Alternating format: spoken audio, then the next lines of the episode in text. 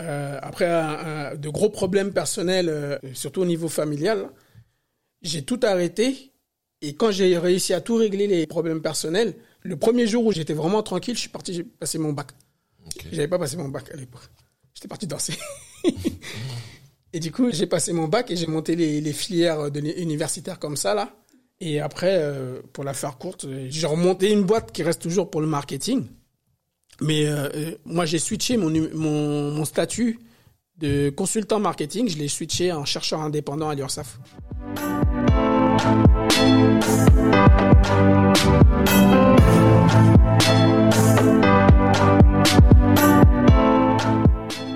P, The Builder, c'est le podcast de la construction. Dans chaque épisode, Papou partage son état d'esprit et rencontre un ou plusieurs invités. On discute de différentes thématiques, sociales, économiques, culturelles. Construire son identité, se lancer en tant qu'entrepreneur, évoluer dans sa carrière professionnelle ou développer sa fibre créative. P, The Builder, c'est un podcast pour inspirer, dialoguer et, surtout construire ensemble. Bonjour, bienvenue. Nouvel épisode P the Builder avec euh, Sidi comme invité. Sidi, j'espère que tu vas bien. Ça va, ça va, merci. Merci de m'avoir invité. Ouais, ça fait très longtemps. Très longtemps, oui. Voilà. De bonnes retrouvailles. De bonnes retrouvailles, oui. Je vais, je voudrais qu'on parle de toi, de ton parcours Oui. et de ton actualité par la suite. Euh, moi, je te connais déjà depuis euh, 360, peut-être même un peu avant. À la dalle, À la hein, dalle, on parle de- du, euh, du 9-4 là. Donc je voudrais, voilà, présente-toi, dis-nous d'où tu viens. Euh, ben, moi, c'est Sidi, Sidi Sey. Et euh, je suis né en Afrique, en Côte d'Ivoire, mais j'ai grandi à Paris, éduqué à Paris. Puis j'ai tourné ma bosse, dès que le, le hip-hop nous a touchés, là, j'ai tourné ma bosse un peu partout, hein, Ouais. France et Navarre, comme on dit. Début des années 90. Euh, 80 encore, parce que la chance qu'on avait, nous, c'est que les, les grands du quartier, ils, ils étaient à fond dans les hip-hop avant même HIP à choper. là. Ok, t'es de quel quartier de base là? Curiel Cambrai, moi, ça s'appelle, maintenant on dit Rosa Parks. On a pris du galon. C'est 18e, 19e. 19e. Ouais. Ok, ok. Et c'est ce qui t'a amené au hip-hop alors du coup? Ouais, c'est surtout ça. La, la- la danse, les DJ, il y avait, il y a plein de, ra- il y avait plein de radios pirates chez nous. Même Énergie, c'était chez nous. Même énergie? Ouais, c'était un télégraphe dans une baignoire. Ok, donc c'est une suite logique pour toi. Ouais. Tu rentres tout de suite dans le hip-hop. Euh, quelle est ta première matière?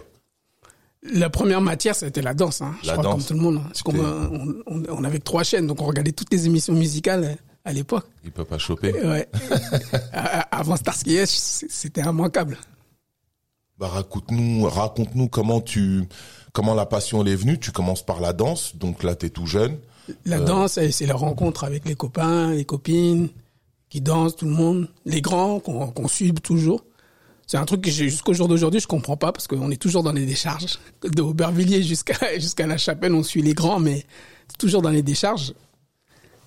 Tu veux dire quoi par les décharges? Les, les décharges publiques ou les terrains vagues. euh, Là où les- ça grave. Ça, ça grave, tout ça et tout, là. Hmm. Et en fait, c'est après que j'ai compris que c'était plus ou moins les seuls moyens que les associations de quartier, les, les premiers, les premières euh, missions éducatives de quartier euh, avaient comme pour pouvoir, pour pouvoir laisser les grands s'exprimer, faire la musique, la danse, le graphe, tout ça. Donc on a suivi un peu, un peu comme ça, un peu partout. Après, j'ai beaucoup traîné moi avec euh, No et tout, par exemple, qui était graffeur. Hmm. Et, et, donc du coup, lui, c'était plus le graphe. on, essa- on a tout essayé ensemble. On a essayé le graphe, on a essayé le rap, on a essayé la danse. Et le, DJ, il y a, Fred, Fred euh, qui, travaillait dans le magasin de disques, mais j'ai oublié c'est quoi le nom. Il y avait un magasin à Bastille, à Châtelet à l'époque. euh, À Stalingrad. Non, non, non, à Stalingrad, c'était Ticaret. C'était ouais. Ticaret, donc du coup, on était tout le temps fourré là-bas à, regarder les trucs qu'on peut pas s'acheter. Ouais, ouais, je crois qu'on l'a tous fait. on a fait ça, mais de- comme Dan, il a toujours été super sympa. Dan, toute l'équipe de Ticaret et tout, il, il- du coup, il nous laissait rentrer. Je crois que la, la première grosse mémoire musicale que j'ai eue, c'était Ticaret, parce qu'on pouvait écouter tous les albums et les vinyles euh, de- dans le coin du Dans magasin. le coin du magasin. Ouais. Ah. Ça, c'était de la bombe, ça.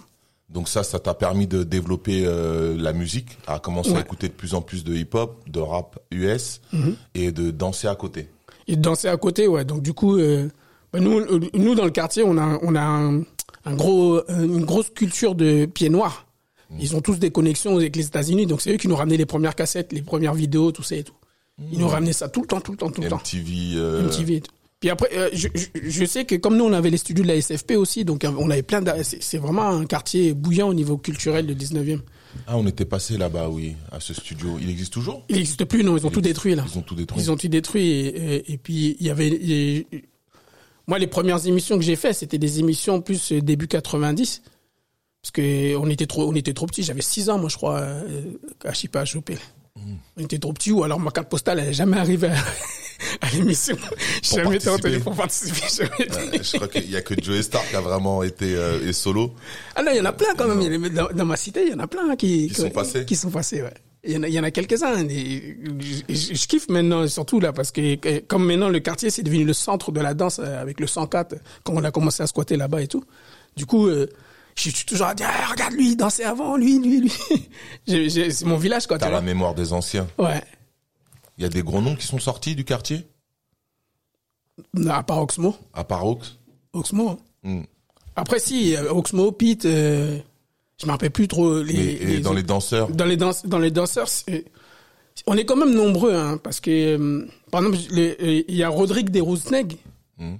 Rodrigue il dansait en, en même temps qu'il faisait du rap, donc du coup il était plus soit connu pour Rousneg pour son rap avec Bruno et, et Karine, soit c'était la danse avec je sais plus dans quelle équipe il était, lui Macadam ou, ou, je sais plus quelle équipe.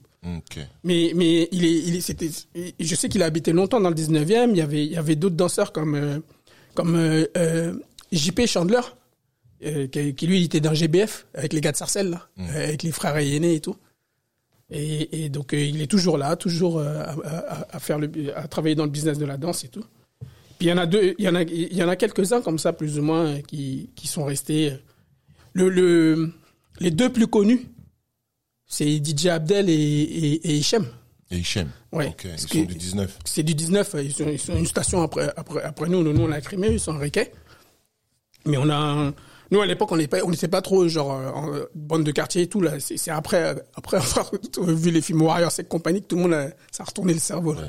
Je vais dire ça euh, pour- ironiser. Mais du, mais du coup, euh, moi, c'est Hichem qui m'a mis à fond euh, les, les structures de base pour le break. Parce que moi, j'étais à Méliès euh, au collège, juste en face, et, et eux, ils avaient une salle, c'est la, ca- la, la salle de la CAF. Et, et du coup, euh, euh, c'était Hichem, il y avait Hichem, son frère Abdel, et euh, il y avait deux autres, euh, euh, comment ça s'appelle? Justy, qui chante là, avec sa sœur. Justy et, et, et sa sœur, c'était deux, deux, deux, frères, deux sœurs. Ils avaient un groupe. J'étais trop fan d'eux. Top. Le top de la danse. Ah, dans le 19e, c'était le top pour moi. C'était eux le best. Ah, le best. Mais je crois pas partout même, je crois. Parce que Hi- Hichem, il avait un break, il a le bon break new-yorkais, là, bien vif. Et, et, et Abdel aussi. Là. Et, et après, Abdel, il s'est mis au platine et c'est le DJ Abdel qu'on connaît. C'est devenu le DJ Abdel qu'on a connu avec le temps. Ouais. Et comment du 19e, t'es passé au 9-4 Comment t'as, quelles, quelles ont été les connexions qui t'ont amené du 19 au 9-4 Comme je disais, là, avec, avec Noé, nous, on aimait, on aimait bien traîner. Le, le hip-hop, c'est vraiment, c'était, notre, euh, notre passion. Et Noé, et puis, et puis plein d'autres, hein. je, j'oublie les noms exprès, là, mais ça serait trop long. Mais du coup, euh, le, le, le truc, c'est que on veut graffer, faut, bah, faut, faut- marcher toute la nuit, trouver des murs, faire des trucs comme ça, on a, on a fait. Il y avait des jams, des, des, des parties à l'époque, des, des, des après-midi à 5 francs, hein, tout ça et tout. Pff, dès qu'on était au courant, je sais même pas comment on faisait, franchement, je me rappelle plus. Vous étiez au courant, vous y allez on y allait, on bombardait, et puis après on faisait des connexions. Donc euh, moi j'ai connecté avec les gars, les, les gars de Choisy, les gars des Sceaux, les gars d'Orly, tout ça. Je connectais avec tout le monde moi en fait. Et, et à chaque fois je venais, je dansais. À l'époque j'étais j'étais j'étais rachitique moi, j'étais genre tout petit et jusqu'à jusqu'à 15 ans je crois, je faisais pas, plus qu'un mètre cinquante. Donc j'étais on me remarquait pour ça moi. C'est comme ça les connexions de Et- danse. et les connexions, C'est vrai ouais. que le, le, le mouvement, le hip-hop de l'époque, nous, comme on était moins nombreux, il permettait qu'on se déplace de banlieue en banlieue pour participer euh, à différents types d'événements, que ce soit les concerts ou les concours de danse. C'est ça, ouais. Et les, et les, et les, ouais, les concours de danse, euh, est, énorme, quoi.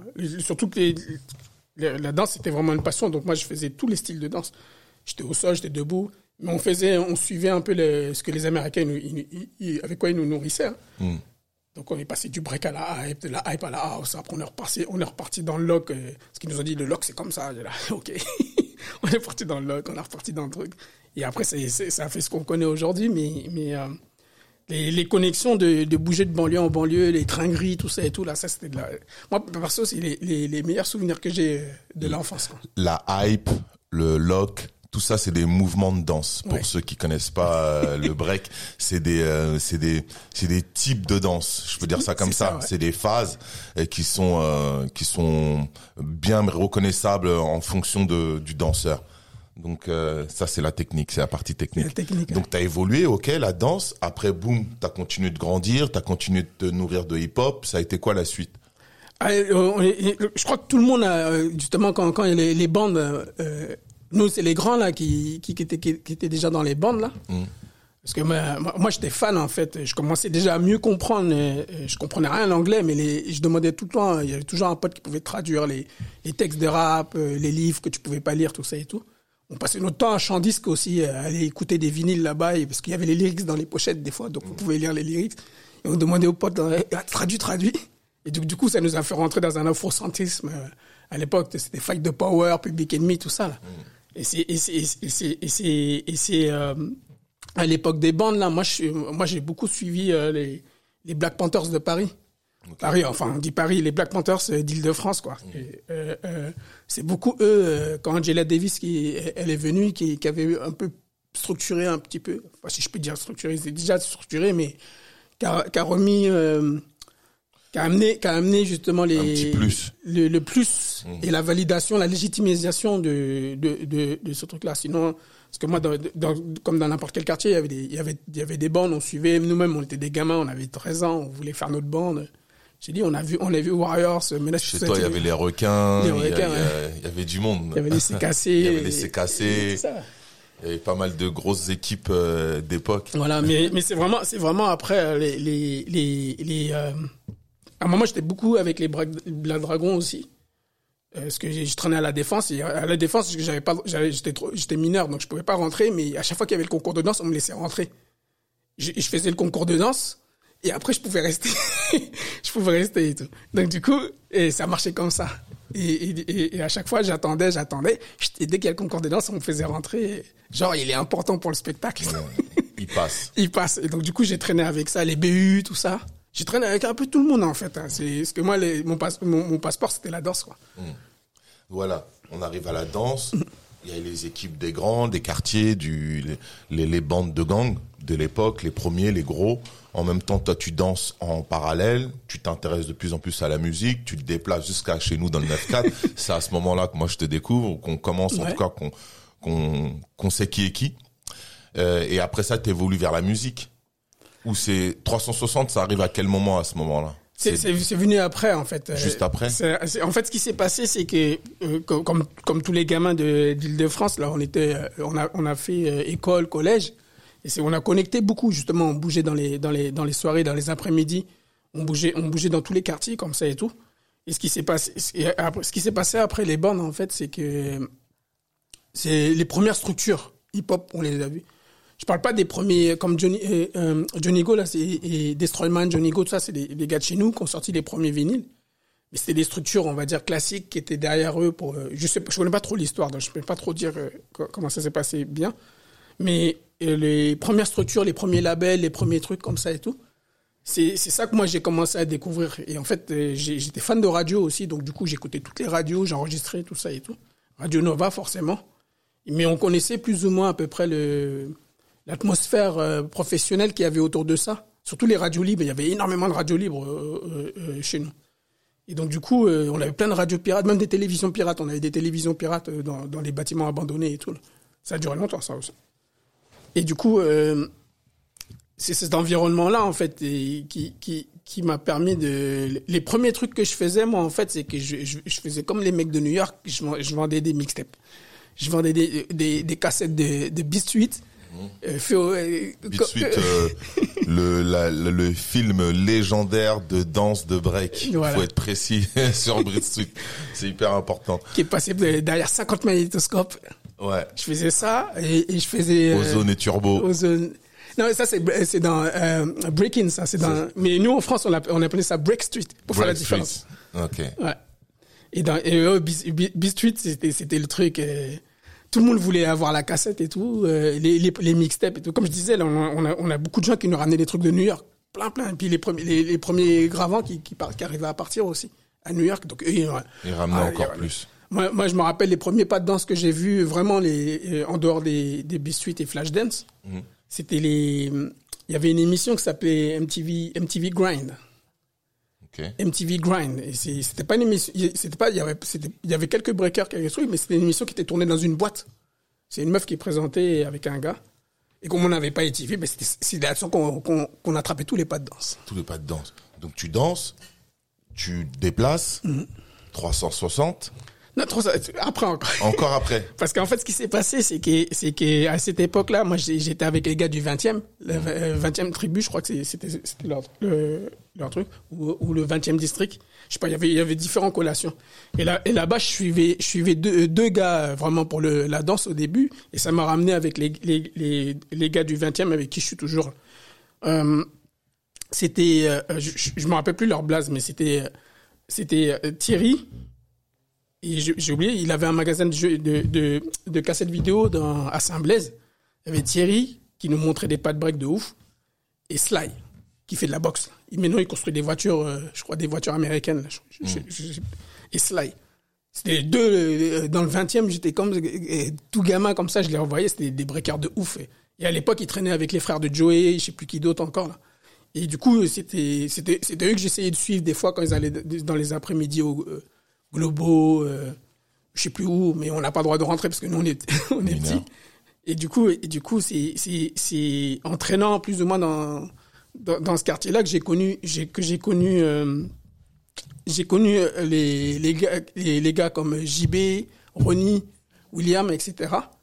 Euh, Willy, qui est plus ou moins avait un, un groupe de danse, qui m'ont, qui et, et moi j'ai, à l'époque, je traînais avec, euh, je sais pas si t'as, si t'as connu ce, ce crew qui s'appelait les ZMC.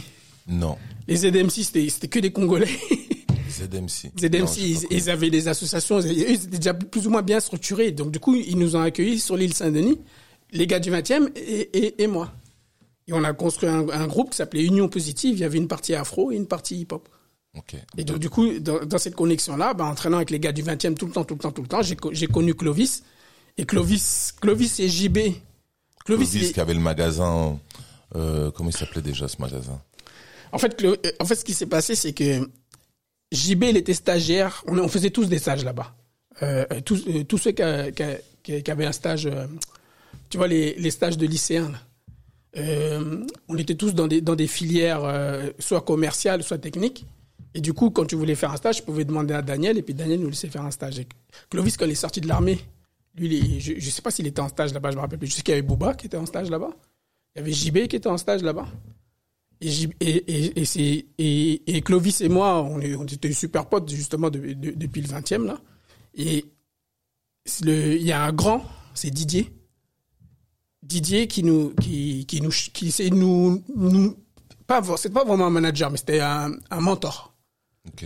Didier vraiment, euh, à l'époque, il travaillait à la Canal Plus.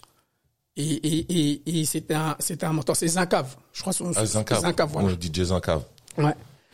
Et du coup, c'est vraiment lui le, le, le- pour moi c'est un mentor. C'est vraiment le mec qui qui commençait à nous parler, à les conneries, faites ça, faites ceci, faites cela. Et dès qu'on était sur un projet, c'est lui qui était à côté de nous. Hmm. Et en fait, quand on est quand on était à Ticaret à traîner, dès que dès que lui il a commencé à travailler à LTD, le magasin de disques, il a fait rentrer Clovis. Et Clovis, en fait, euh, moi et Clovis, au début, on travaillait pas pour le magasin. On n'était pas salariés du magasin. On travaillait avec Bernard. C'est Bernard, c'est un Sri Lankais qui est toujours là aujourd'hui à Châtelet. C'est Bernard qui nous a ouvert les bras grands ouverts comme ça. Il nous a dit, écoute, mets-toi là, vends les t-shirts avec moi. Oh, pardon. mets-toi là, vends les t-shirts avec moi. Vends et vends les, les trucs avec moi. C'est et, et donc euh, tout ça, c'est donc Didier, Bernard. Et donc ce qui s'est passé, c'est que Clovis, euh, je je me rappelle plus parce que je confonds un peu les. Mais mais Clovis à un moment il m'a dit tiens Sidi prends ma place. Et c'est moi qui suis allé avec Bernard. Et lui lui il est, il est devenu salarié de, de LTD avec Jean-Pierre. Donc il y avait Jean-Pierre, il y avait il y avait euh, Franck, il y avait Rani, il y avait euh, enfin tous les gars de LTD de, de l'époque, Pierre-Paul. Et Didier, je, je sais même plus pourquoi Didier là, il, il, il était plus. Mais Didier, il est toujours à côté de nous. C'est pour ça, il a vraiment, pour moi, je trouve qu'il a vraiment un rôle de mentor. Là, c'est quelle période à peu près? On est, on est euh, 92, 93, je crois que comme ça, jusqu'à 80, jusqu'à Donc là, 95. tu commences à bosser, euh, tu continues ta passion. Ouais, mais je, je, je- je- je livrais des pizzas à la Pizza Hut là. Mm. Donc du coup, j'avais un peu de thunes, je pouvais, je pouvais dé- déjà m'acheter des meilleurs sapes et bouger un peu, acheter de la musique, tout ça et tout, et bouger justement en soirée, tout ça et tout. J'ai connecté encore avec plein de gens. Et ce qui s'est passé, c'est qu'un jour dans une soirée, j'ai rencontré euh, c'est Booba il- qui m'a vu danser. Il m'a dit tiens toi tu danses bien, viens on a un groupe. On cherche un danseur. Le groupe c'était Coup d'État Fondique. Et du coup, je suis resté à traîner avec Booba et c'est devenu la Clica avec euh, JR Ewing. On a rencontré Chimiste, tout ça et tout. Et je suis resté avec la Clica pendant quelques années. là. Et, et en fait, la Clica, nous, on était les backup dancers à la base. Mais ce qui s'est passé, c'est qu'on était à fond dans, le- dans le Wu-Tang, Wu-Tang. Tous les trucs, la bootcamp et tout, là, c'est, on était trop, tous fans. Et en fait, euh, euh, j'ai toujours, fait- j'ai toujours euh, comparé, par exemple, les Rootsnag à, à, les Rootsnag, pour moi, c'était les Fugees français. Et la Clica, c'était un peu le Wu-Tang français. Parce que, businessment parlant, c'est ce a, euh, ce que JR et Chimiste, ils avaient réussi à faire. Le modèle euh, Wu-Tang. On, on fait un groupe, mais chaque artiste dans différentes maisons. Avec, euh, avec Guégué, euh, tout ça. Mais quand moi j'ai rencontré Yacine, Booba, tout ça et tout, c'est Booba qui m'a trouvé. C'est eux qui m'ont mis à fond dans la musique. J'ai toujours, toujours traîné avec des potes qui faisaient de la musique, mais c'était juste comme ça pour le fun. Des, des mecs qui rappent, des groupes comme ça et tout. J'ai jamais été vraiment... à part le, le groupe du quartier, quoi. J'avais, on avait deux groupes dans le quartier. C'était les, les potes du quartier, ils rappaient, ben, toi tu danses derrière. Mais vraiment là où c'est devenu euh, musique business, c'était avec la Clica. Et en fait, c'est en même temps, c'est quasiment en même temps. Je suis dans le magasin à vendre des t-shirts et puis en même temps, je peux passer derrière les platines à LTD et puis je peux pick des mixtapes parce que je continue toujours à pick des mixtapes. L'âge d'or des mixtapes. Ouais. Et du coup, du coup, je pouvais, je faisais, je faisais tout les ça. mixtapes de 360 ou toutes les mixtapes? Dans toutes les mixtapes. En fait, tout. Pour pouvoir, pour pouvoir euh, voyager et aller dans les battles, tout ça et tout, j'avais pas de thunes. Donc, ce que je faisais, c'est que je prenais deux caddies, je remplissais les mixtapes, je faisais le tour des DJ de Paris, là. Ouais, Je remplissais le mixtape, j'allais tout vendre. Je pouvais, je pouvais aller au battle pour payer mon train et tout. Et ensuite, quand je revenais, je leur donnais leur thune et puis moi, je repartais au magasin. Hum. Et puis, c'est comme ça et tout. Et donc, du coup, le, le, le magasin, c'était, c'était le, le QG, en fait. C'était QG. Je faisais pas ça tout seul, hein. Y avait JB toujours, JB, il a toujours été avec moi, justement, à partir de là, parce qu'on on, on dansait, mais en même temps, on faisait, on faisait ça. Travailler sur les. On voilà. Et c'est là où Tex, Tex, il nous a trouvé. Tex, il nous a trouvé. de Texaco. Texaco, ouais. Et Tex, il nous a trouvé là. Il a dit, parce que vous faites, ça s'appelle, c'est du street marketing. Et moi, j'ai besoin de gars comme vous. Et le, tru- le truc que Tex, il, il- il nous a amené, c'est la, la structure La corpo- structure. euh, voilà. On était vraiment dans le truc corporate des maisons 10, tout ça et tout. Sauf qu'au début, on était que trois. Au début, on était que trois il y avait rien qui fonctionnait. Dans les maisons 10 que je parle, il y avait rien qui Ils fonctionnait. maîtrisaient pas encore le domaine de du euh, de la- de l'affichage, La- du, de- du Ouais, street affichage. C'était surtout le, moi, moi je pense que c'était une culture d'entreprise qu'ils avaient pas. Le rap, c'est- une musique pour les enfants. C'est comme ça dans, dans, dans l'idée euh, mercantile des maisons disques au début.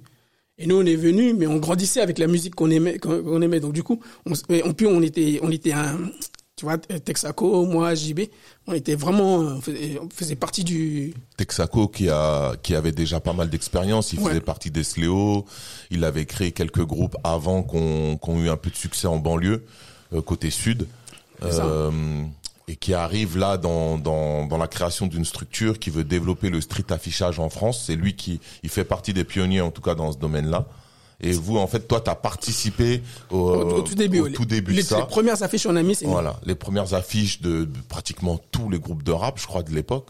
Euh, pas tous. Au début, c'était, on avait beaucoup d'Américains. Parce que c- ce qu'il faut savoir, c'est que euh, Tex, il venait de, de chez Loud Records. Il avait fait un stage là-bas. Et chez Loud Records, il, a, il, est, il est, le concept de street marketing vraiment euh, établi, c'est Loud Records, Steve Rifkin. Et donc, du coup, c'est, c'est, c'est Tex qui, qui, qui, qui est revenu avec le concept, qui nous, qui, qui nous a, qui nous a fait travailler sur le concept. Et au début, c'était les fameuses boards, là. Donc, affichage sauvage plus euh, campagne de stickage, plus euh, nous le, le, le but du street marketing c'est d'aller au cœur, dans le cœur de cible. Mais nous on y est déjà. Donc du coup on avait des, on, on avait euh, les mixtapes déjà c'était l'outil marketing euh, par excellence. Par excellence, ouais, partout. Partout. Et donc vous saviez où aller afficher, c'est vous qui décidiez vous-même. Euh, par exemple, quand Clignancourt était cartonné d'affichage, c'est vous qui aviez ciblé Clignancourt. On ciblait, ouais. Voilà, Châtelet pareil, les places fortes, vous saviez qu'il fallait aller dans telle banlieue parce que dans telle banlieue, ils allaient écouter plus tel son ou tel mixtape et vous saviez où aller. Le, le truc, de toute façon, de base, c'était jamais vu en France. Tu viens, les poches remplies de, de, de mixtapes et de, de vinyles, et tu donnes. Mm. Parce qu'à la base, les, à la base, aux États-Unis, c'est dans la rue, ils, ils faisaient les affichages, les trucs, les distributions et tout. Mais les, ce qu'on appelle un record pool, tu dois t'abonner. C'est un système d'abonnement. Il il y a que les, DJ vraiment connus, les, DJ de radio et tout, qui reçoivent euh, le, le, le vinyle promo, la cassette promo, le CD promo. Nous, on donnait à tout le monde. Et en fait, ce qui était assez malin euh, euh, avec Tex, c'était d'aller de, euh, c'est Tex et GR Wing. C'est pour ça, je parle de la Clica aussi, parce que tout est en plus ou moins en même temps Ouais. C'est qu'ils ont ils ont réussi à les convaincre sur deux deux ou trois modèles business en fait. Et le modèle business de Tech c'était de dire vous nous payez, on fait la promo de vos de vos produits, vous allez voir. On va développer euh, quasiment quasiment les les quasiment une addiction sur certains certains artistes en fait Et- ou certains genres euh, de musique à, à savoir que les jusqu'à je crois jusque dans la fin, la fin des années 90, il n'y avait pas de distribution directe Direct, ouais. c'était que, que de l'import. Mais nous, on arrivait et, et comme on, on était, au- euh, on travaillait sur le cœur de cible, Ça a frappé. ça a frappé. Donc il y a eu une combinaison à ce moment-là entre JR Wing et Texaco. ouais, Petit moment historique là. Je, je tiens à le noter. je ne savais pas, mais c'est bien parce qu'effectivement, on se- tout le monde se mélangeait en fonction des, des activités. Donc ça a évolué encore. ouais. Euh, L'affichage est arrivé. Là, tu avais déjà passé un nouveau cap. Tu euh, tu t'affichais beaucoup plus. C'est devenu comme un métier. C'était le, métier justement. C'est lorsqu'on au début on était dans dans un placard à République. Mais euh, ce qu'il faut savoir c'est que je dansais toujours. Moi et JB on dansait. Et en fait nous on était vraiment euh, que- que- je sais pas comment ils disent. Ils disent ça mais les, ils, ils- les ils, ils ont un terme pour ça mais j'ai oublié c'est quoi. Les nous on dansait et on était managé par Mariam de Wicked Management. Et c'était les, les frères euh, et, et aînés qui nous manageaient sur le terrain quand on allait faire des, des- on dansait pour les artistes.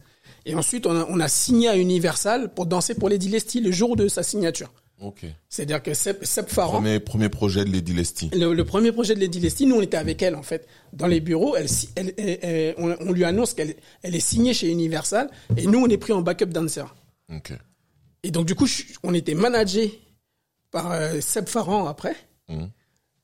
Et en même temps, on faisait le street marketing. Donc du coup, moi et JB, avec Tex, on avait les yeux partout. On savait tout ce qui se passait dans les... Sébastien Farran, le le manager euh, très connu des NTM, Ouais. qui euh, qui a commencé aussi avec toute cette équipe quoi. Et du coup, le, le truc, en fait, les- les- les- ce qu'il faut savoir, c'est que le métier d'affichage, c'est ce que les gens voyaient. Ce que les gens ne voyaient pas, c'est ce qu'on appelle les envois. Nous, on a, on- on a créé ce qu'on appelle la blacklist. Tex et, et, et, et tous, tous ses, ses collaborateurs dans, dans l'industrie, euh, tu vois le Musique Info Hebdo, le magazine professionnel, là, voilà. À l'intérieur de ça, nous, on arrive à, à désigner ce qu'on appelle une blacklist. La blacklist, c'est un fichier de tous les, les, les placements de vinyles qu'on faisait. Et en fait, nous, ce qu'on faisait, c'est que jusqu'à 5 heures du matin, des fois, on mettait des vinyles dans les enveloppes pendant des, pendant des jours et des jours comme ça. On faisait que ça, que ça constant. Ça a duré des années, ça. Et on envoyait, et on envoyait. Et on a fait ça de label en label, de label en label. Et le business model, justement, il était là. C'était que les, la- les labels nous payaient pour faire les envois. Parce que les, quelques labels ont essayé. Toutes les enveloppes, elles sont revenues. On a dit, mais c'est normal, vous connaissez pas les gens. et donc, du coup, nous, on a, on a fait le taf. Et le vrai taf de marketing était là. C'est-à-dire qu'un jour, tu vas recevoir dans ta boîte aux lettres une mixtape, un vinyle, un, un CD, un album. Tu sais, tu, tu sais pas d'où ça vient. À ce moment-là, vous vous appelez comment? C'est c'était C'est. Wicked. C'est Wicked qui développe ça. Voilà, il y avait Wicked Management et Wicked euh, euh, Street, ma- street Mm. Marketing. Street- Wicked Street Promo. Ok. C'était c'était Wicked. Et en fait, c'est- c'est pendant cette période, pendant que je suis à la Clica, pendant que je traîne avec euh, les gars du 20e, euh, euh, pendant que justement que je picrave toujours les mixtapes. doucement avec ton bruit là. non, tu peux y aller, mais cool. pendant, pendant tout ça là, pardon. Pendant tout ça là, toutes ces périodes là, là, c'est, c'est, c'est plus ou moins les, les, les, pour moi, c'est ma finale NBA euh, 95, tu vois. 95. Euh, ça, c'est, à peu près le, le, le- tu vois, l'euphorie là qu'il y avait, c'est- voilà, la même. C'est la même. C'est, c'est vraiment, euh, C'est c'est Barclay euh, Jordan 95. euh, si je me rappelle bien, ouais. Je crois que c'était Barclay Jordan. ouais. Barclay Jordan. Ok. Et en gros, en gros c'était c'était ça quoi. Le- on était on était au top du top euh, jusqu'à 97 98 au top du top du, du- je parle du de la niche au niveau du market, du street marketing parce qu'on dansait, on était fou avec tous les rappeurs, moi j'étais fou avec tous les DJ. DJ Noise, Cozy, euh, DJ DJ euh, il y avait euh, Lordissa, etc., etc. Tous les gens que ça, Noise, des grands amis que je salue au passage, on, a- on avait les vinyles promo, donc qu'est-ce qu'on fait? On donne à nos potes. Qui eux après vont les jouer, vont euh, les jouer, dans leur le mixtape, dans leur soirée, dans leur événement, et la musique a commencé à se diffuser. C'est comme ça que le, le rap a commencé à grandir et qu'il a commencé à s'élargir de plus en plus parce que le, le travail des mixtapes qui a été un travail hyper important dans l'industrie de la musique a fait un boulot euh, incroyable. Moi, la plupart des artistes que je connais, je les ai découverts sur mixtape, presque tous. C'est ça, c'est Euh, c'est euh, DJ Mister C. Ouais. Hein, c'était, euh, c'était moi, moi, je veux euh, les mixtapes, Jerry Wing, euh, comment euh, Texaco, tout ce développement-là, ça continue de grandir. Il y a des gens qu'on- qui continuent de grandir et d'avoir encore plus de grandes idées. Moi, je suis à peu près comme toi, je suis dans la même période, je suis en train de me chercher. Euh, je suis entre le 9-4 et Paris, on réfléchit à qu'est-ce qu'on va faire dans cette musique, comment on va la développer. Et moi, je découvre 360. Je les découvre à Dakar, en fait. Dakar Ouais, je les découvre à Dakar. Et euh, mais c'est à Paris que tout se fait. Avec, comme- avec les cassettes ou? Euh, les cassettes, les mixtapes, je les connais déjà. En plus, Ouais. moi, je fais partie de ceux qui allaient à New York les chercher. Ouais. Tu vois. Et euh, quand j'arrive sur Paris, après Dakar, on fait des rencontres là-bas. J'arrive sur Paris, je tombe sur Yann et Thibaut. Yann et Thibaut, 360. Je lui dis, mais qu'est-ce que vous allez faire avec ça? Et toi, tu fais partie de cette aventure. Ouais. Tu vois, je voudrais que tu en dises un, un peu plus. Alors, pour faire court quand même, pour pas prendre trop, trop perdre trop de temps, les, ce qui s'est passé, c'est que il y a une fusion euh, corporate Mhm. entre Wicked, la société Wicked et la société 360. Donc, Mais avant- Texaco et, euh, Voilà. et comment et Thibaut, il y a, il y a un deal entre Il y a un deal entre eux pour s'associer. Et En gros, pour s'associer avec euh, avec euh, toujours euh, euh, Steve Rifkin qui est aux qui est aux États-Unis. Et ce qui s'est ce qui s'est passé, c'est que euh, nous on avait la on avait les bras, en gros, Mhm. et eux ils avaient ils avaient, ils avaient le Méthodologie. la méthodologie, mais plus euh, de bureau, on va dire. Parce que nous, on était terrain, eux, c'était le bureau. Le seul truc qui nous liait, c'est que justement, les cassettes passe-passe, le catalogue passe-passe, quand moi j'ai commencé à aller là-bas, j'ai rencontré Thomas, Thomas de Octobre Rouge, Ouais, Grain Caf, Grand Caf. qui a aujourd'hui sa boutique dans le 18e. Exact. Hein, je tiens à le préciser, Grain Caf. Voilà. Et il y avait la radio, il faisait la radio là-bas aussi. euh, c'était euh, couvre-feu, je crois. Non, c'est arrivé après. C'est après ça Ouais. Ah, ça, ça arrivait après. Mais euh, en tout cas, c'était, on était à rue de- des petites écuries là. Mhm. Et du coup, du coup, le, le, le- on connecte là-bas. On n'est pas encore dans les mêmes bureaux. Chacun, on est, dans les bureaux. Nous, on est à Montreuil, eux, ils sont, ils sont dans le dixième. Et du coup, le temps que tout, tout, tout le corporate se fasse, euh, les trucs et tout, le, le, le moment où justement nous on switch de nom, on a, on euh, euh, Wicked s'enlève et ça devient et ça devient 360 com, c'est le jour où on s'installe tous à République rue René Boulanger. Ok. Attends.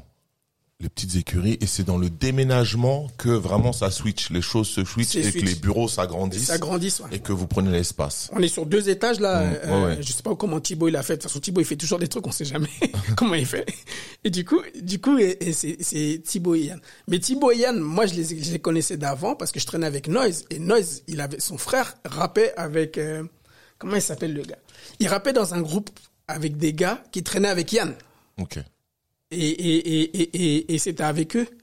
Et, et à un moment, euh, on était tout, souvent ensemble. Il y avait, il y avait Noise, Issa, euh, Iso Kaslago, etc.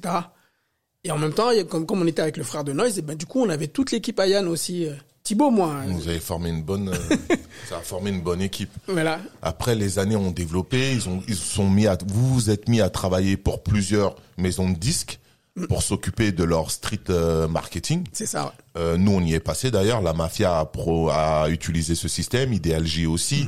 Euh, on- pratiquement tous les groupes de rap euh, de cette période. Là, je suis en, on est en 95. 95, 96, je crois. hein. 95, C'est- c'est- 96. C'est quand Time Bomb C'est toujours Time Bomb, je prends en, C'est la même, c'est plus ou moins les mêmes périodes. Ouais. C'est vraiment comme ils ont dit. Time bomb explose là. C'est à ce moment-là où pff, là il y a du travail. À, je peux même m'arrêter pizza. Là, tu peux te Je concentrer peux me concentrer là-dessus. Clovis, lui, il est toujours dans la boutique là-bas. Mais lui, il a, Ouais, il a réussi il a- à il sa a- fiche de paye. lui. il a fait son chemin dans la boutique, la Et- boutique où tout le monde allait acheter euh, des vinyles et, euh, et beaucoup, beaucoup de sons euh, en provenance directe des États-Unis. Il y a un truc que je dis souvent, c'est c'est c'est comme pour les mixtapes, les les on, on, on, on plantait des graines. Des fois, les gens ils savent pas trop. Tu dis, prends ça. Moi, c'est un peu comme ça que j'ai appris à faire DJ parce que je passais derrière les platines. Bernard, je, je disais, il y a pas y a pas de client. Il me dit bon, vas-y, je vais je vais mixer, je vais scratcher un peu et puis je dis oh c'est quoi ça? Poum. Carrément, euh, moi, il y a prescription, je- mais c'est moi qui le faisais et puis je, je, je dénoncerais pas les autres. Moi, je vendais des bootlegs de ouf. Je faisais venir des vinyles de malade. J'avais des, des cartons cachés comme ça sous les Je t-shirts. crois que vous l'avez tous fait. tu peux je dénoncer des, tout le monde dans ce cas-là. bootlegs de ouf. Voilà, on y est, on est dans la danse, Mm. on est dans on est dans les écuries, on a commencé à structurer les premières structures en France, à Paris en tout cas, pour le développement de de cette musique, de ce Mm-hmm. de, de du hip-hop. La danse, elle est toujours là. Euh, les gangs, ils commencent à disparaître un peu plus et euh, la la place, euh, elle vient aux rappeurs. Il y a de plus en plus, il y a Time Bomb qui explose, Oxmo. Euh, toi, tu te situes dans ce mouvement-là, tu développes ton côté DJ, tu restes plus danseur, ou euh, tu rentres vraiment dans le 360 et tu te mets à travailler vraiment comme... euh, Le, euh, pour, en répondant quand même avec du recul, j'étais en conflit entre le, le travail de, market- de marketing qui était en train de, de bondir exploser. et le travail de danseur. À savoir que, comme j'étais jeune encore, je devais avoir 19, 20 ans, 21 ans, 22 ans, 23 ans, tu sais, je grandis avec, avec le business. Et du coup, euh, aujourd'hui, je le sais. Je le sais. Je, critique énormément le, marché de la danse française à cause de ça. Je parle bien de la danse française. Euh, un danseur hip-hop, c'est- pour se professionnaliser, il faut qu'il danse dans le noir, il faut qu'il ait une compagnie sous forme associative et tout. J'ai dit, mais moi, j'ai pas connu ça, j'ai connu qu'il y ait des business devant moi. Moi, moi, j'ai des fiches de paye. Pourquoi, je serais intermittent du spectacle? Et en fait, c'était ça, euh, que- c'est pour ça que je dis, avec le recul, j'étais en conflit avec ça. J'arrivais, j'arrivais pas à, à, concilier les deux. Et ça, ça s'est vu le jour où on a fait les rencontres urbaines de la Villette. La première année on a dansé, la Villette, ils voulaient pas nous payer, on a fait les auditions et tout. Et c'est Patricia Soulet, la fille, euh, euh, la, mère à Lady V, qui nous manageait à l'époque, et qui a dit, écoute, tu prends ma carte, s'il y a un problème, s'ils veulent pas te donner ton chèque, tu leur dis que tu es un danseur de Sony, on s'occupe d'eux. Donc c'est Patricia euh, Soulet, là, qui est vraiment, euh, qui était une, une- une grande, euh, on dit mentrice, je sais pas. C'était une mentor aussi. Des énormes mentors jusqu'à Osgore, elle nous a amenés chez elle et tout. là. C'était vraiment à chaque fois. Des, les meilleurs conseils que j'ai eu dans le business, c'était elle. Et, les, et les conflits, c'était ça un peu. Didier, Patricia, euh, tous les autres gravants comme Jida, Jida Germain aussi, énormément de conseils. Et du coup, euh, les, avec les galères, tu vois, les galères de la vie, les quartiers, les potes, tout ça et tout. Et, et donc du coup, le, le conflit entre la danse et le marketing, j'ai j'ai pas su concilier ça pendant les, je crois que les les, les 7 8 prochaines années. Après, c'était c'était un peu du grand n'importe quoi, sachant que le marché aussi contribuait à cette euh, confusion. Hum, Et tout le temps en évolution. Voilà, le, le, le marché de la danse, il, il, est, il, il, galère. Il est, il est pas fait pour euh, pour les produits que nous on vend. Hum. Il, est- il est pas fait pour ça. Les Il- codes, les codes, Les euh, codes les codes de fonctionnement de la Je danse parle en France. Hein. en France ne sont pas faits pour euh, les, ne s'associent pas au code street. Le, le problème numéro un, c'est que les gens nous disaient, on n'a pas de structure. J'ai dit, mais pourquoi vous voulez que je fasse des trucs en association? On monte une société, c'est ça qu'on m'a appris, moi. On, monte, on monte un business, on va voir, les- on va voir un truc, on a un manager, tout. Moi, j'ai traîné, j'ai traîné que sur des, des émissions de télé et des, et des, et, et, et des chaînes de télé, des labels de musique, tout ça et tout. Pourquoi aujourd'hui je danserais dans le noir pour une petite association de quartier et des trucs de MJC C'est- C'est trucs. alors que tu es capable de monter une structure pour qu'elle danse. Ça quelque part tu t'es un t'es un entrepreneur mais tu le sais pas encore. Non, je mais pas, non. tu as déjà toutes les fibres pour justement te structurer. Tu es encore jeune mais tu as déjà toute cette fibre d'entrepreneur pour évoluer.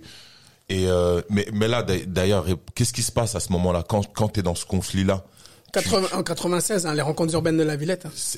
Qu'est-ce qui se passe pour toi dans ta tête? En fait, ce qui s'est passé, c'est que nous, on a- quand je te dis, comme je te disais, on a fait les rencontres urbaines de la première, la, la première édition, on a fait les, les rencontres urbaines de la Villette. On a dansé, on a fait un petit spectacle, on était moi et JB, on a dansé. Ils nous ont payé, Patricia, elle, elle, elle, nous a managé, tout s'est bien passé et tout. L'année d'après, nous, on, on leur dit, OK, on vient en danse, ils nous disent, nous, on veut pas de vous. OK.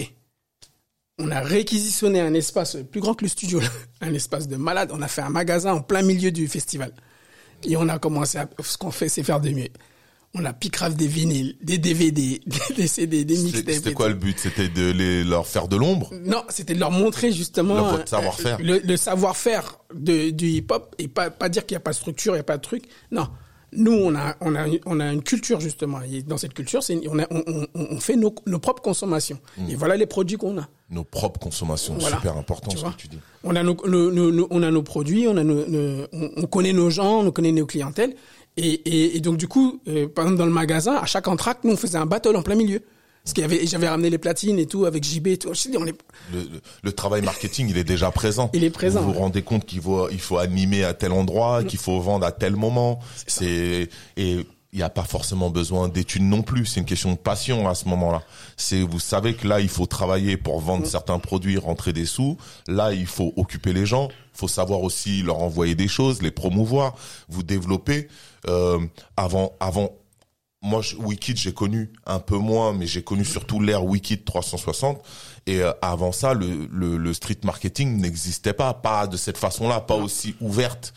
Euh, et ça, c'est euh, déjà, ça c'est lourd à toute l'équipe, de Tex, à Thibaut, à Merci. toi, à Merci. toute cette équipe-là. Euh, pour euh, pour ce développement. Moi, je suis rentré là dans 360 avant la fusion Mhm.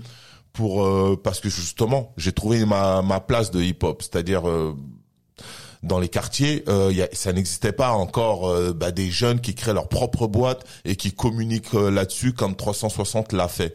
Et du coup, c'était, euh, j'ai voulu participer euh, à tout ça et à investir de ma personne et tout ça pour euh, bah, être dans, dans cet univers musical et avoir moi aussi mes mixtapes et avoir tout ce lot de, de musique qu'on pouvait pas accéder aujourd'hui comme par internet.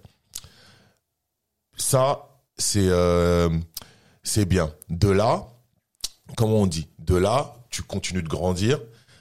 Est-ce que tu as fait ton choix entre la communication et la danse? Et où vas-tu? Ah, le, choix, le choix, après il est simple. Hein, je crois que c'est 97, 98. On a, on a tous des fiches de paye. Hum. Parce qu'à, à- à- à- pour dire la pour dire la vérité, avant euh, Tex il avait pas assez de budget pour nous pour nous payer, donc du coup on, on, on, on- il nous payait sur certains, certains budgets, certaines missions. Sinon le reste, comme je te disais, c'était les bootlegs, les bootlegs et les mixtapes. Mais, mais on, on trouvait notre compte. Euh, on- on- euh, ah, ah, T'as connu ça avec les avec tous les groupes de rap, c'est toujours été pareil. Pour nous, c'était pareil non plus. Pour nous manager, on était des petits bandits. Hein. C'était c'était super dur à nous manager, mais c'est maintenant que je le comprends. C'est parce que euh, euh, euh, toujours grâce à Tex, je suis rentré dans une école marketing et c'était moi le prof. c'est c'est Ça, c'est après, tu récent, ça non, ça, ça, ça, ça- vers la fin. Vers la fin. Vers la fin. ouais. Mais ouais, je, je- on veut, je veux avancer sur ton parcours, tu vois. C'est euh, voilà, il y a eu 360, il y a tout ce boulot. Après, tu passes à quelle étape? Tu passes à quelle étape le, dans le la truc vie? justement, le- voilà, on, on commence euh, fusion 360 et, et, et je me rappelle plus vraiment les dates. Je sais plus si c'était 98 ou 99, je sais plus. Euh, fusion Wiki 360 et on travaille euh, à République. Et là, là, c'est la street team, la street team euh, euh, qui, avec son matériel, on a, on a les véhicules, on avait des, des, des camions, les Vito et tout, qu'on faisait, qu'on faisait habiller. euh, on- tout, tout ce que New York faisait, projet. nous on faisait, on faisait à Paris. Ouais. Tout ce que et, et l'avantage que nous on avait, c'est un peu comme ce que je t'ai raconté pour l'histoire des rencontres urbaines. Nous on avait, on avait créé ce qu'on appelle euh, la, la night team. C'est pour ça, ça pour ça j'étais connu pour ça. Moi, DJ Pitch et Captain Pitch là, et et et, JB c'est John B, DJ John B man, qui est quasi résident au au, Bizarre. Et en fait, tous les tous les trois, la journée, les affiches, les stickers et tout, et la nuit, on ramassait les soirées. C'est-à-dire qu'on allait et on distribuait. On distribue, on, on arrose, on arrose. J'étais connu pour ça. Tout le temps, tu me vois quelque part. Ouais. Deux heures après, je suis dans l'autre soirée. Deux heures après, je suis pas où. Le concert et tout. J'ai toujours un gros carton de flyers. Tu me dis, ah, mais ça, je connais, mais ah, je connais pas. Tiens, prends le CD. Écoute. Écoute le son. Tiens, eh, c'était ça. Les t-shirts, les trucs comme ça. Donc, on était, les, dans les, dans les trucs, dans les écoles marketing, ils appellent ça des goodies. Des goodies. Mais nous, on appelait ça des assouplissants. C'était pour assouplir les gens à chaque fois. Parce que des fois, c'était dur pour rentrer dans la Même le goodie, je crois que ça arrivait après, de toute façon. Je, je crois, ouais. C'est pas, c'était pas encore. euh, Ah, Nous, c'est des assouplissants. Parce que des fois, on avait des, des videurs féroces comme ça devant nous, là. Tu rentres pas. Lui une pile de CD là. Justement, après tout ça, là, là, il y a les, les, les, les voitures, il y a la distribution. Qu'est-ce que tu deviens, toi? Une fois que cette époque-là, elle est passée, une fois que le travail de 360, il est en place, que les choses existent. Là, je, justement, je suis à fond, je suis à fond dans 360. C'est quasiment mon travail. Ça a duré combien de temps? C'est jusqu'à 2000, je crois que c'est 2000, 2000 4 que ça que ça s'est terminé? 2003 2004, 2003 2004 je sais plus ils ont été parce qu'après après après ça s'est séparé et, ils ont ils ont ils ont Tex il est parti avec euh, Cut Killer ils ont il y avait Double H Street Team là. Mm. et du coup ils, ont fait 4 4 marketing. Oui donc ça c'est une autre c'est d'autres branches qui se sont créées. Toi quand ça se finit là en 2004 tu pars dans quel secteur? Euh, moi, ma première boîte, je la monte là. Tu montes ta première boîte. Ma première boîte. J'ai fait un, un, indépendant, travailleur mmh. libéral. Donc du coup, c'était à mon nom, Sidisei. Mmh. Et, et pareil, c'était consultant euh, euh, publicité et marketing. Donc en, tout ton parcours des dix ans avant, tu t'en sers pour créer ta propre boîte qui, en fait, sur laquelle tu vas revendre ton savoir-faire euh, marketing. Voilà, mais au début, au début, j'avoue, à 70%, c'était toujours les budgets de 4-4 marketing que, que j'utilisais. Oui, après, c'est les liens business avec qui t'es affilié pour euh, pour t'aider à travailler. Voilà, ça peut être même des clients. Parce que du coup, 4-4, c'était monté d'un cran. Là, là, on a des, on a on a ce qu'on appelle les, les grands comptes. Euh, le jeu vidéo, le cinéma, etc. Déjà, à l'époque 360, on commençait le cinéma, mais c'était les le cinéma de le cinéma de quartier, comme ils, comme ils disent là, les cinémas de banlieue là. Euh, les films comme euh, Romeo Must Die, des trucs comme ça. Hmm. Mais sinon, les, les, les, les, on a fait une campagne pour FIFA en 2005. On, est, on a fait le tour de la France. Euh, avec les bus, les jeux vidéo, tout ça. Enfin, tout ça, là, c'était 4-4 marketing. Et en fait, à ce moment-là, euh, c'est à, peu près la même période où MySpace, ça marche super bien. Les, les, les, Skyblog et compagnie. Qui change aussi la donne, la donne du marketing. MySpace a ramené, euh, bah, c'était le prémisse de. Euh, Nous, on était intégrateur de contenu pour pour eux. Pour MySpace? Pour My... non, oh. non, pour MySpace Tex, il a travaillé pour MySpace. Ils sont venus le chercher après. Mais mais mais moi, ce que je faisais, c'est que j'allais voir tous les labels, tous les gens, justement, et les, groupes de rap, tout ça et tout, et je leur disais.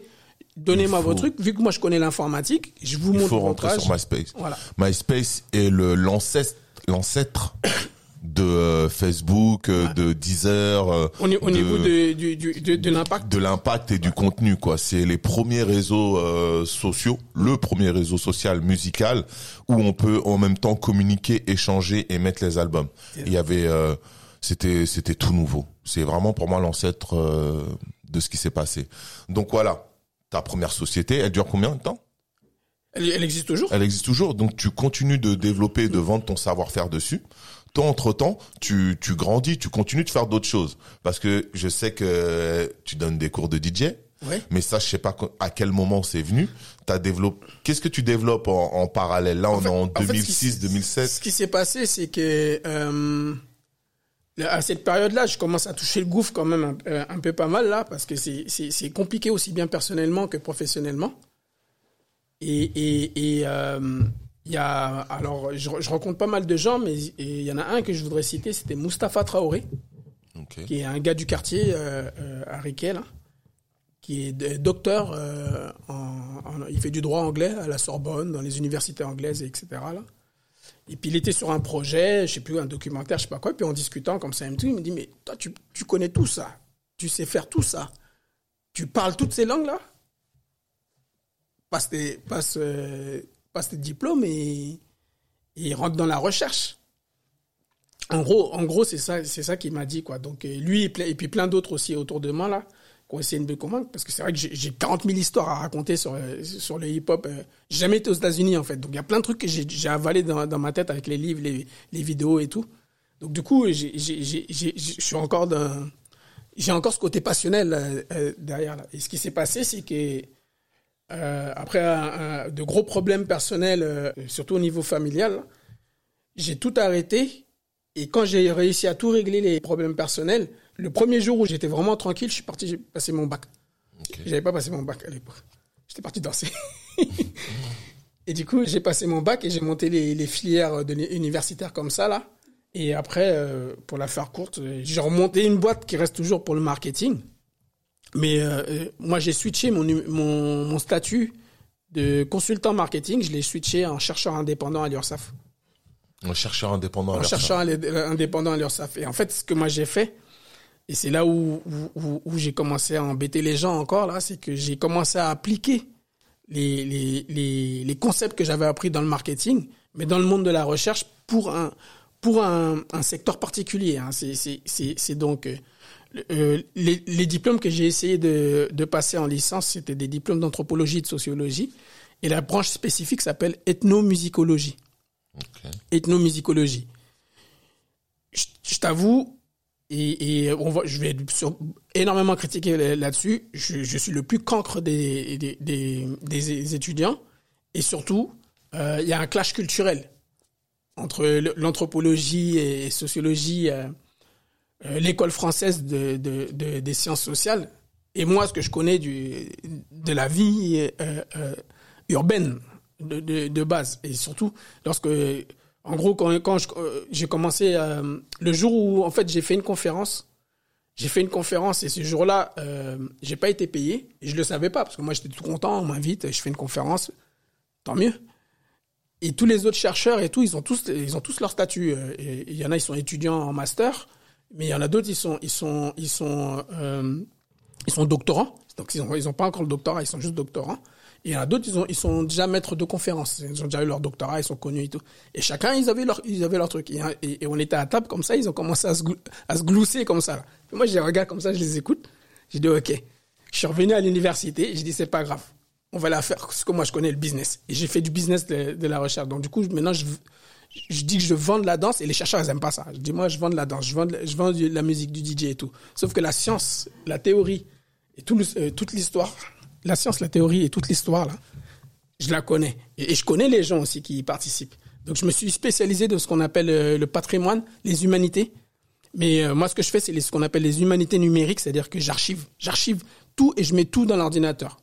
Pour dire les choses simples, de toute façon, les la plupart des chercheurs que je rencontre, euh, que j'ai rencontrés, euh, euh, ils ont énormément de difficultés par rapport à, à, leur plateforme numérique et tout. Et moi, ce que j'ai, ce que j'ai créé, ça s'appelle Hiphoppedia, et c'est une plateforme, une plateforme numérique que j'ai monté depuis une dizaine d'années là, oui.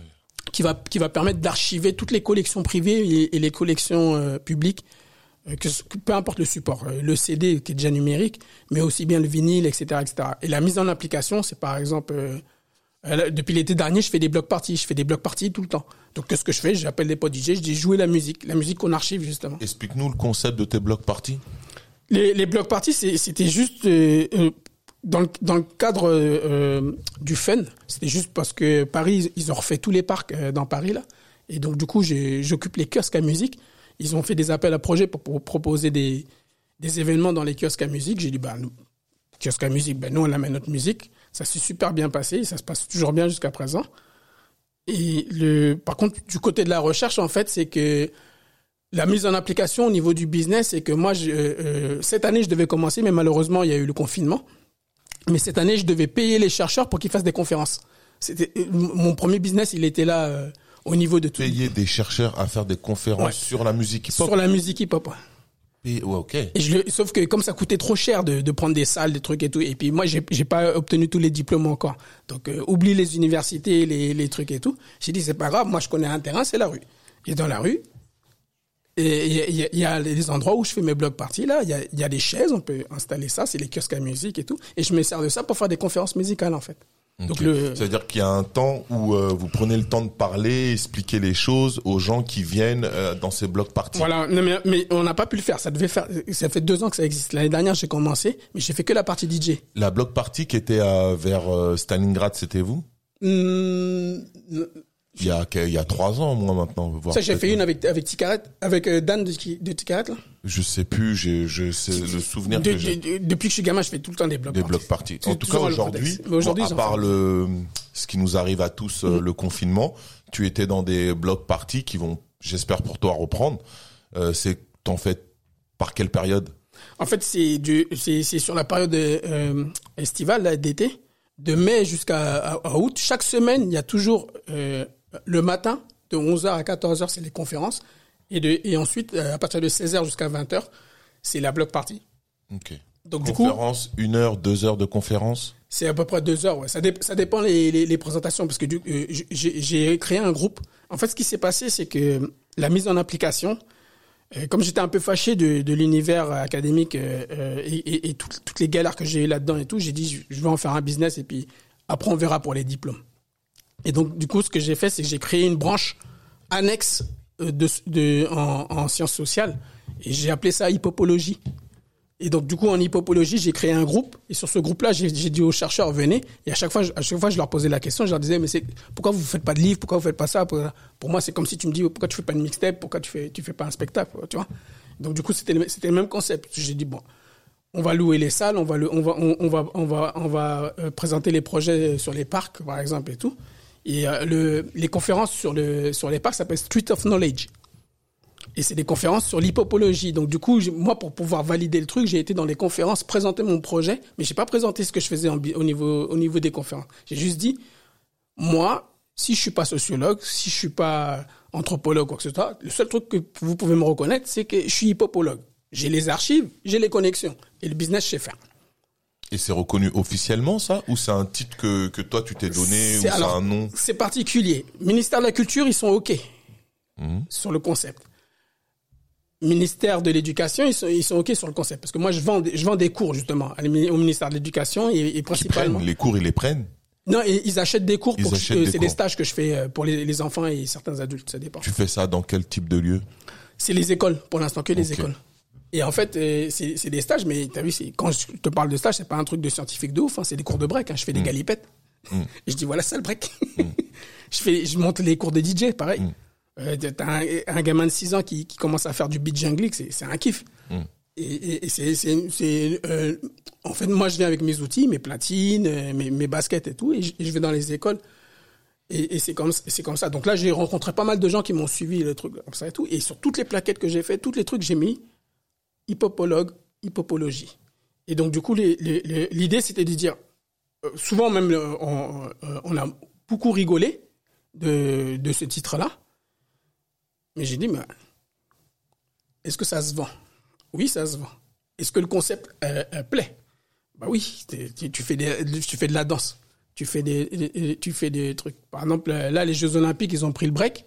Grâce à ça, j'ai réussi à ouvrir un studio tous les jours de danse. C'est la première fois de ma vie que ça m'arrive. Cause à effet. tu vois. Et donc du coup, je suis pareil, je, suis- je, suis- je suis sur les deux filières. Je suis sur la filière euh, de, de euh, recherche et éducation et la filière sportive du coup maintenant, parce que j'ai monté un club. Donc en parallèle de- du consulting Mm. euh, hippopologique, c'est comme ça que ça se prononce Exact. ouais. Ok. Tu donnes, tu donnes tes cours, tu fais faire des stages, et là en parallèle, tu dis que tu as monté. En fait, j'ai monté une fédération de danse pour pouvoir structurer le, le, le, le- Une fois que j'ai compris comment ça marche pour accéder au gymnase et, et au terrain de sport euh, parisien. Alors, ce que je suis assez content de ça, par, euh, par exemple, parce que j'ai terminé cette année-là, janvier, j'ai terminé. J'ai réussi à faire rentrer dans la fonction publique le break et le DJ. C'est-à-dire que si quelqu'un veut travailler, il m'appelle, il vient me voir, je lui fais faire un contrat, une formation et un contrat.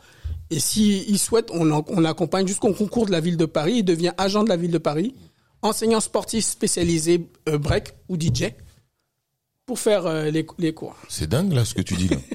Parce que euh, moi personnellement, je n'ai pas entendu parler. Et c'est c'est hyper intéressant parce que je pense qu'il y a des gens qui qui, qui aimeraient ça, mais en plus c'est rentrer dans la fonction publique. C'est une fonction publique. C'est énorme. Je fais, je fais- je je plus le truc euh, à l'arrache. énorme le truc. Et euh, mais pourquoi il y a un manque de communication là-dessus alors? Ça fait combien de temps que tu fais ça? Ça, ça fait ça fait à peu près cinq ans que je travaille sur le projet. C'est mais mais c'est maintenant que ça s'est concrétisé justement avec les Jeux Olympiques qu'on validé le, le break qui nous a donné le statut de C'est ça qui a validé les choses. Voilà. Ok. Et donc du coup break avec DJ j'ai pu assembler les deux. Et mais ça marche que sur un modèle le modèle d'enseignement. C'est-à-dire qu'on vient on fait des cours. Si on fait un cours on peut utiliser un poste mais moi j'arrive toujours à, à gratter un poste en plus pour le pour le DJ mais le DJ faut que- quand même qu'il soit sportif parce qu'il y a par exemple sur un contrat de 35 heures si les gens sont titulaires et sur un contrat de 35 heures ils doivent faire 26 heures de break et ce qu'on appelle du multisport c'est-à-dire qu'ils vont sur le terrain ils jouent avec les jeunes et tout et, ça c'est un programme qui s'appelle sport découverte donc il y, il y a sport découverte, il y a Paris Sport Vacances. Là, pendant les vacances, euh, c'est moi et un pote DJ là qu'on va faire les cours de break. C'est gratuit pour les enfants, ils s'inscrivent et tout. Et en fait, là, c'est des vacations. Mais ce que j'ai dit euh, justement à ceux qui travaillent avec moi, si vous le souhaitez, je vous accompagne, j'ai tous les documents, j'ai tous les contrats, j'ai tout ce qu'il faut, je connais les sièges, je sais où aller et à quel bureau frapper. Je vous accompagne jusqu'au concours et vous devenez, pour ceux qui ont le, qui le BPGEPS et STAPS, vous devenez enseignant spécialisé ou sinon vous devenez euh, euh, c'est enseignant spécialisé et animateur spécialisé. Fonctionnaire, officiel, officiellement. Officiellement. Ça veut dire qu'en vérité, il pourrait faire travailler des gens comme ça dans les MJC un peu partout euh, en France dans les Ça dépend les structures. Ça dépend les, de, la norme de la structure. Voilà, ouais, par rapport au départemental, régional et, et, local et municipal en fait. Donc du coup, euh, moi étant à Paris, on a on a une structure euh, gargantuesque là, mmh. que j'ai dû me dépatouiller là-dedans. Là. Mais une fois que j'ai compris comment le, le, le, le truc qui marche, le socle commun, c'est de dire on va on, on, on, va s'intégrer aux différents programmes que la ville de Paris offre aux Parisiens ou alors des fois les Parisiens doivent ils doivent donner un petit peu. Mmh. payer payer un cours ou quoi que ce soit tout. Mais ça marche dans tout. Il y a les sports de glisse il y a le parcours il y a il y a il y a il y a, le, il y a pas mal de sports euh, de collectifs et tout. Et jusqu'à je sais plus combien d'années, il n'y a pas eu de danseur depuis euh, la dernière, la dernière personne que j'ai travaillé avec et qui faisait de la danse, elle faisait de la zumba. Il y a, il y a pas il y a beaucoup de gens qui font dans, les arts martiaux dans les équipes où je les intègre les gens. Mm. Et donc du coup, ben, le break euh, discipline olympique, bienvenue. Mm. c'est c'est euh, l'évolution elle est dingue. Ça c'est ça mérite d'être vraiment popularisé parce que déjà ça donne un travail aux gens donc t'es dans la transmission, t'es dans le partage, t'es dans ta passion, en tout ça en même temps. Et en même temps, tu as hum, là, tu as, as quelque part, t'as ouvert une nouvelle porte où des gens peuvent être embauchés pour faire une musique, et pour travailler dans un secteur qui est du, du, du hip-hop généraliste pour que pour que ça soit bien pris. Et en plus, avec un titre de fonctionnaire, je suis super impressionné. Franchement, c'est euh, c'est euh, vraiment costaud. Euh, Personne n'a signé euh, l'année dernière. Et cette année, j'ai peut-être trois candidats. Mais c'est déjà trois. C'est déjà trois de 0 à 3 et, euh, et euh, j'espère qu'avec cette émission, on va encore plus le, le, faire savoir. Tu as eu ton doctorat ou pas? Non, en fait, ce qui s'est justement, ce qui s'est passé pour pour les études, comme je disais, j'étais j'étais un peu un peu cancre et il y avait plein de trucs qui me saoulaient. Donc, donc du coup, t'as pas encore fini. Pour, pour, pour, pour, bien finir, ce que j'ai fait, c'est que j'ai mis en place toutes les structures. Par exemple, les, les cours de break, les cours de break, en fait, pour ceux qui sont juste amateurs comme ça, qui veulent, qui veulent kiffer, ils viennent, ils payent un abonnement, ils vont, ils vont faire les cours de break. Ceux qui sont étudiants, c'est gratuit pour eux. S'ils sont étudiants en, sociologie ou en, art du spectacle ou peu importe, s'ils veulent intégrer les cours, en fait, moi, je suis implanté à la porte de Pantin. À la porte de Pantin, je suis juste en face du Centre national de la danse, bibliothèque de la danse. Je suis à côté du conservatoire de la musique et tout. Et ce que j'ai fait, c'est que j'ai créé une, une université urbaine, en fait, hippopologie et je les accompagne comme ça toute la journée. En fait, c'est des cours de, c'est des cours où on marche. On va à la bibliothèque de la danse, où je leur montre des vidéos. Je les amène au conservatoire, je les amène au musée de la musique qui est à la Villette. Comme j'ai toutes ces structures-là qui est là, je les amène au 104 euh, et, on break par terre et tout où je peux leur faire rencontrer des gens aussi et tout. Donc euh, euh, bon là malheureusement ça, s'est arrêté au mois de décembre à, à partir des grèves là et ensuite tous les bordels qui sont accompagnés. Mais l'idée de base, on peut, on peut dire que c'est un peu une sorte d'université urbaine hip-hop concentrée sur le DJing et la danse. Pour l'instant, c'est ça. T'as beaucoup d'élèves ou beaucoup de... de c'est au, cas par cas, en fait. Au cas par cas. Ouais, parce que comme, je, euh, je voulais que ça soit gratuit, un peu comme, euh, comme Collège de France. Hmm. Je voulais que ça, que ça soit gratuit parce qu'il y a beaucoup d'étudiants, ils galèrent quand même et tout, surtout ceux qui viennent de province, qui montent à Paris et tout. Et il y en a, ils sont même largement plus avancés que moi, ils sont déjà en train de terminer leur mémoire. Et pour pas les bloquer, j'ouvre leur porte, je leur dis, tiens, est-ce que tu connais ça? Je les amène, je les dirige, je les informe. Mais même moi, même ça me nourrit aussi sur les connaissances des différentes structures, euh, l'industrie culturelle française, comment elle est, comment elle est faite et tout. Parce qu'il y a eu une euh, concentration, ça on dit? Ce qui s'est passé en fait dans mon quartier, il y a une concentration de toutes ces institutions. Il y a même la chez nous. Ouais, la SACEM. La SACEM, ils sont, ils sont à la Villette. ils sont plus à. C'est une, branche, euh, une, branche à eux. Une branche à eux là, un bureau qui est mmh. là-bas. Il y a, y a plein, plein, plein de structures comme ça qui, qui, qui sont là à portée de la main. Donc du coup, quand tu viens dans le 19e, en gros. À côté de Curial. Tout ça, c'est autour de Curial. voilà, tout ça autour. Mmh.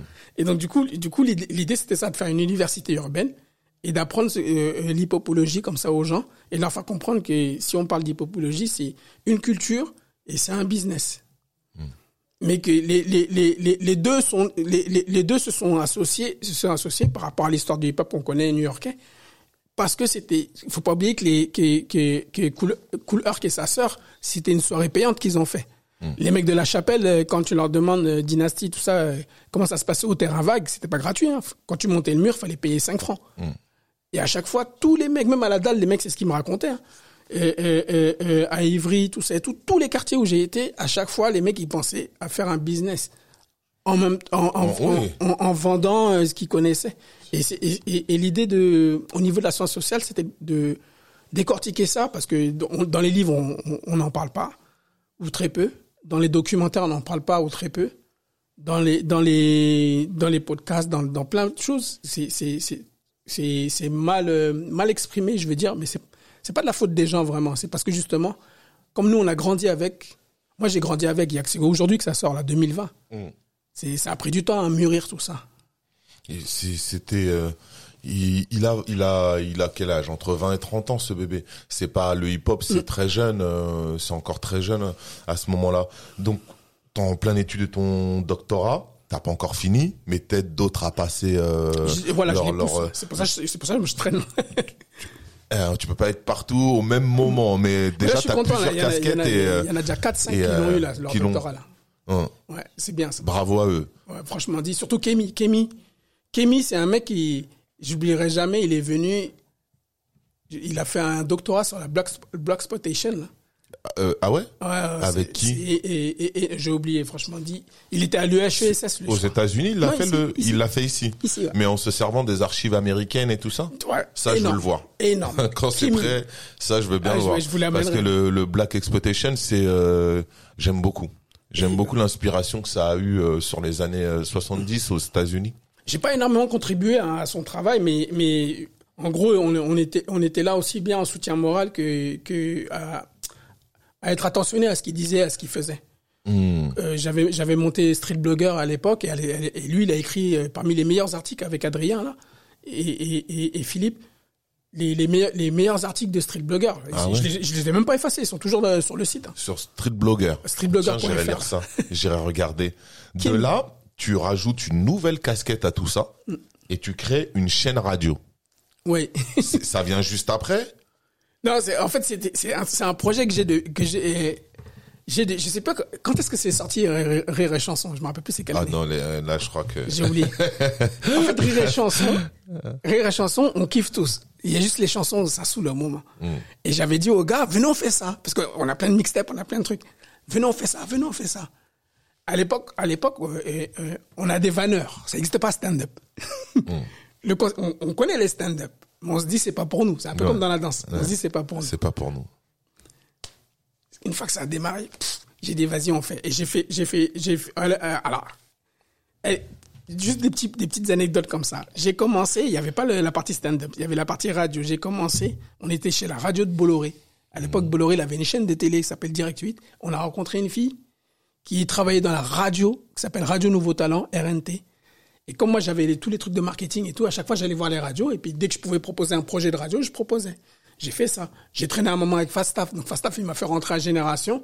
Puis, et puis, euh, DJ One aussi, à qui je ramenais les vinyles, qui est un très super bon pote avec lui. J'ai fait l'une des meilleures blocs parties sur un camion. Énorme. Et du coup, du coup, tous les projets de radio, j'arrive pas à le faire partir. J'arrive pas, j'arrive pas.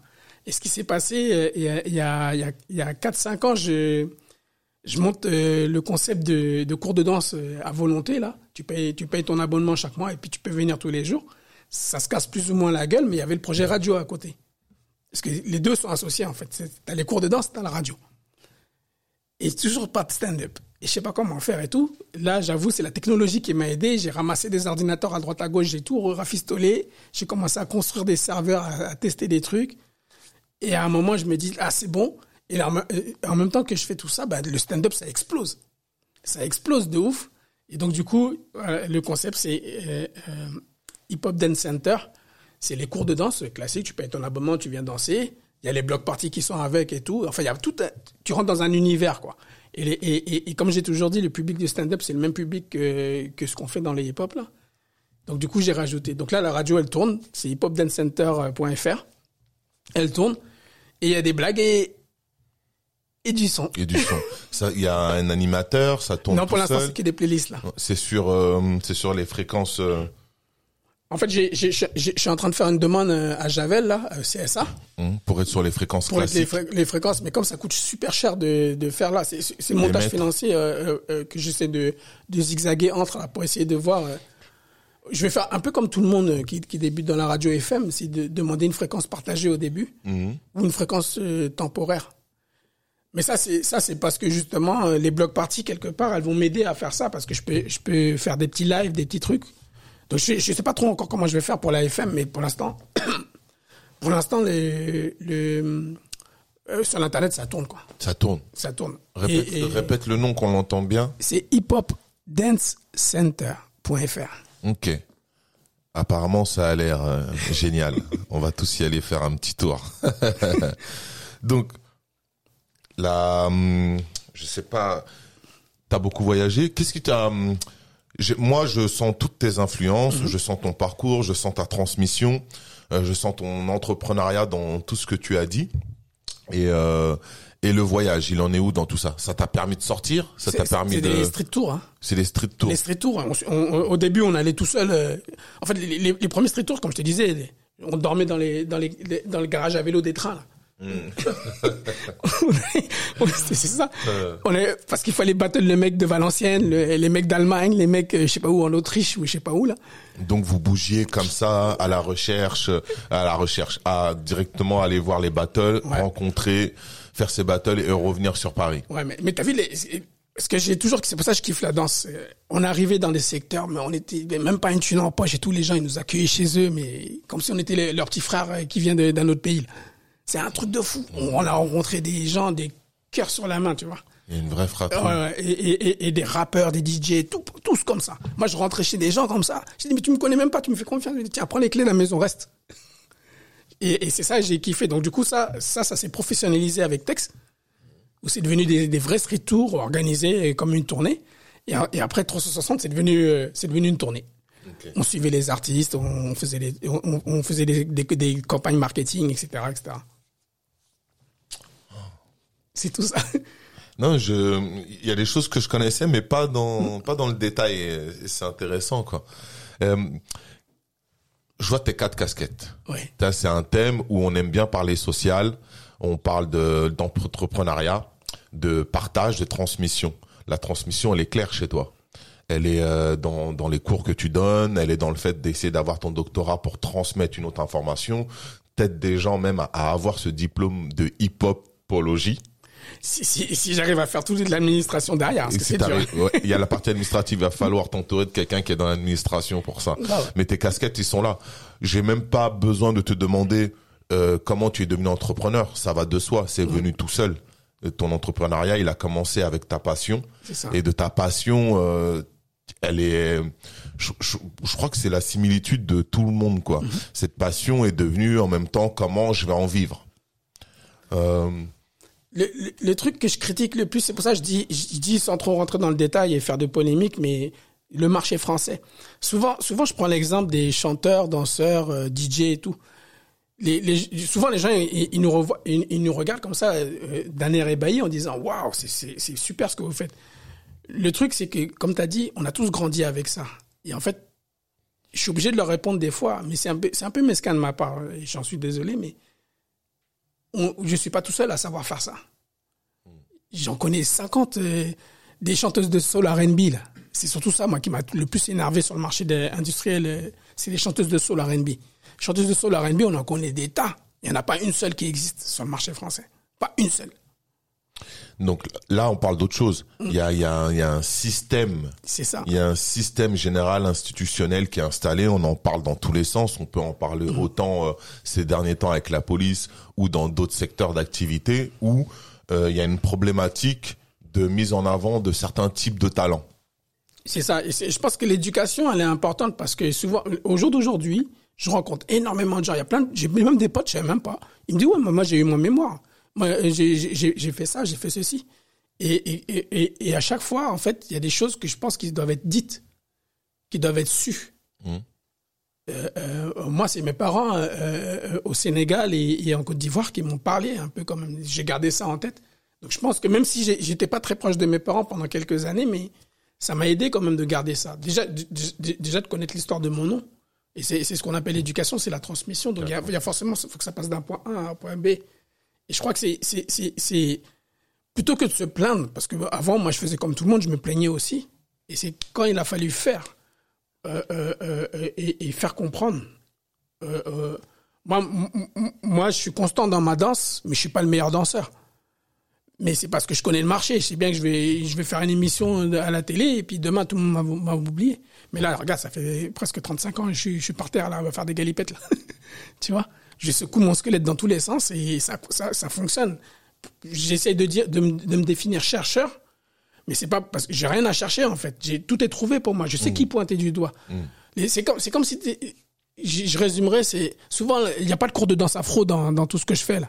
Pourtant, l'afro, nous, ça fait partie de, de, de notre hip-hop, hein, culturellement parlant. Parce que tu vas pas apprendre à un enfant de 6 ans à danser l'afro, et c'est lui qui va te donner les leçons. Tu vois? Parce que la culture, la transmission, elle, s'est faite par... Euh, c'est ce, ce qui c'est le bagage qui nous accompagne. Mais c'est dans toutes les cultures. Hein. là, je dis pas l'Afrique ou que ce soit Asie, Europe, peu importe. Dans toutes les cultures, on a ça. Le seul truc, c'est de savoir comment on, on déconstruit le système pour reconstruire son système. Le hip-hop, ça a été ça, hein. déconstruire un système et reconstruire un système. Hmm. Tu vois? Les, les, les, les, là, des fois, j'essaie d'expliquer les, euh, puisque maintenant on a, on a accès à tout ça. Les lyrics, les lyrics des, des, des, rappeurs, tout ça et tout. Mais tu te rends compte que déjà, même à l'époque, les tout premiers raps, les mecs, ils parlent, ils parlent aussi bien. C'est, un peu des les égocentriques. Ils parlent de euh, les, les dans le quartier, tout ça. Mais aussi, il parle des business qu'il y a dans le quartier. Et si tu écoutes bien ce qu'il raconte, c'est là où tu comprends comment les mecs ils arrivent à s'en sortir et à, en faire euh, et en, soit en faire des, des trucs qui fonctionnent et, qui se transmettent et qui deviennent euh, des trucs qu'on sait même pas on n'arrive même pas à deviner l'origine. Mais le mais, mais, le truc il, était, il était là. C'était dans la débrouillardise et dans la transmission en fait. Donc du coup nous nous en France on, on, on l'a ça. On l'a depuis le début. De, euh, ce qu'il faut, faut pas oublier que historiquement parlant, les, les, surtout les mecs qui ont fait l'armée, ils étaient confrontés à ça, sauf que ça s'appelait pas hip-hop à l'époque. Tous les mecs, les, les premiers anciens du hip-hop français, c'est les mecs qui ont fait l'armée pour moi. Ils allaient dans les bases en Allemagne, ils revenaient avec les cassettes américaines. Tu vois? Hmm, c'est un point de vue intéressant, mais c'est euh, il y a le du coup tu utilises cet outil-là pour transmettre au maximum, car on sait qu'il y a un problème d'évolution de manière générale. Euh, euh, mais là, ça dépasse le hip-hop. Là, mhm. c'est on est dans autre chose. On est dans on est dans beaucoup d'autres choses. mais je vais garder le le thème ou le sujet mhm. pour euh, pour plus tard. Mais en même temps, ça a poussé les frontières. C'est ça. Ça, on a élargi. C'était avant nous, les grands, c'était un petit cercle, tu vois, qui est devenu un peu plus grand avec les bandes une fois que les gangs ils sont créés, qu'on fait ce qu'ils ont fait, nous on a arrivé derrière, on a les générations derrière eux et on a encore poussé. Vous, avez poussé avec la danse, avec le marketing. Euh, nous on a poussé avec le tag, avec le rap, euh, avec nos savoir-faire, euh, avec le vêtement. Et ça a élargi les zones. Ça élargit les zones. Là où tu fais fort, c'est que tu les as rentrés. T'es dans l'institution. Là, t'es rentré, là, t'es rentré, euh, t'es rentré dans une porte euh, que je n'avais juste jamais entendue, quoi. Donc ça, c'est ça, c'est énorme. Mais bien entendu, ça pousse encore plus les portes et ça va inciter d'autres gens à suivre. Ta transmission, elle est, euh, elle est forte. Il faut la mettre encore plus en avant. Mais il faut que j'apprenne encore un peu parce que euh, le, justement, le, parcours, le parcours euh, d'étudiant, c'est d'apprendre. je crois que pour dire les choses simples, c'est d'apprendre à recevoir les critiques. Pendant longtemps, moi, j'étais plus en mode quartier qu'autre chose. Tu, comment tu me parles? J'ai dû apprendre à, à, écouter les gens et tout. Des, des, fois, je fais exprès. Je fais... Ça, c'est quoi? C'est culturel ou c'est scolaire? C'est euh, culturel. C'est culturel. C'est culturel. Et scolairement, justement, le, le fait de retourner. C'est pour ça que je, je, je reste toujours euh, accroché à cette histoire d'études. C'est parce que ça m'apprend à, à, à, t'organiser, à, organiser et à introvertir les, les, les, les choses. Parce qu'il y a des fois, il y a des fois, tu peux pas. Ce que je fais des fois euh, quand je fous la merde dans, dans, dans, certaines conférences ou des trucs comme ça et tout, c'est le côté street marketing qui, qui reprend le dessus. Et parce que justement, j'ai été tellement formé à ça que j'arrive à, à, à, souiller les, les propos des uns et des autres là-dessus. Sauf que maintenant, si je veux, je veux vraiment légitimer le travail et, et, et faire un chose concret, euh, il faut il faut les faire avec euh, consciencieusement avec précision. Tu vois, le, le travail de la science, c'est ça, c'est de la précision, c'est du détail. Il faut, il faut confronter les idées. Il faut accepter et assumer qu'on qu'on puisse se tromper aussi. Il y a un autre truc qui me vient en tête, c'est euh, il y a la rue, l'école de la rue. Il y a ce qu'on apprend, euh, ce qu'on apprend parce que oui, euh, on, on devient malin à force d'être dans la rue, mais ça ne suffit pas. Et l'autre côté, il faut compléter par l'école euh, structurelle, c'est-à-dire qu'elle peut formater les gens. L'école, l'école, les structures, les facs, les universités universités peuvent formater les gens comme beaucoup le font, mais c'est aussi une base qu'il faut avoir pour euh, pour aller encore plus loin et pour comprendre et reconnaître les codes dans lesquels on est. Si on connaît pas les codes, bah on peut pas on peut pas interagir dedans et fonctionner dedans. C'est ce que j'entends dans ce que tu dis. C'est exactement ça. hein. Le, seul exemple que j'ai qui, qui se concrétise et qui s'est fait quasiment naturellement euh, là-dessus, c'est les, les barbershops. Tu vois, les coiffeurs, on en a toujours eu, mais on, on a toujours Château d'eau euh, qui, est, qui est misérable là, comme ça là, tu vois. Mais les barbershops, les, les barbershops, par contre, tu vois, de- dans tous les quartiers, les mecs commencent à comprendre. Et ensuite, de barbershop, les mecs qui passent à épicerie, les mecs qui passent à, à, à d'autres d'autres secteurs d'activité en fait. Mm. Non, on a compris les, on a compris qu'on pouvait créer du travail à travers d'autres types de filières à notre image, tout en rajoutant du marketing. Ça. Comme le réseau, on l'a pas appris à l'école, mais en, en grandissant, on apprend que c'est important de gérer son réseau. Toi, tu l'as appris très jeune, par contre, mais c'est important de développer son réseau, d'avoir ses contacts, Exact. et pour pouvoir justement développer son business. D'où à l'époque où vous envoyez toutes les mixtapes et les vinyles à tout le monde. En même temps, ça vous faisait un gros carnet d'adresses. C'était des gens fiables à qui vous donnez vos informations, qui vous font des retours. Le réseau est important.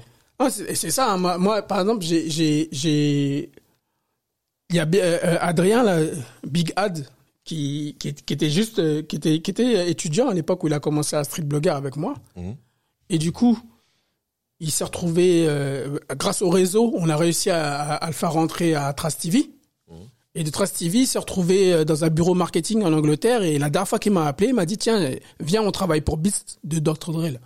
Mm. Tu vois, il a pris comme ça, il a grandi aussi bien dans, dans, dans, sa réflexion et tout. Et au début, il faisait des, il faisait des blogs, des trucs comme ça. Il a, il a fait l'interview du 113, euh, justement, là, euh, il y a quelques années, là. Et du coup, du coup, c'est, c'est, c'est, c'est, un des exemples que j'ai où, j'aime pas trop dire, ouais, c'est moi, c'est pas moi. Non, il, il a été à côté de moi quand il fallait. Et à un, à un moment, quand il a pris, il a su prendre les choses et avancer de lui-même, tu vois, et faire les choses. Et, et- et ça, c'est, c'est un ex- exemple parmi tant d'autres. hein. J'en, ai 50 000 des exemples comme ça, où je peux te montrer que le, les gars qui ont les business, c'est les gars qui étaient à côté de moi en train de Ceux secouer leur qui se bougent arrivent à, à créer. C'est ça. Ceux qui se bougent arrivent à, à, à monter des, euh, des choses en, en prenant en main leur destin, en étant là au bon moment, au bon endroit aussi. Ça joue un petit soupçon de chance pour certains.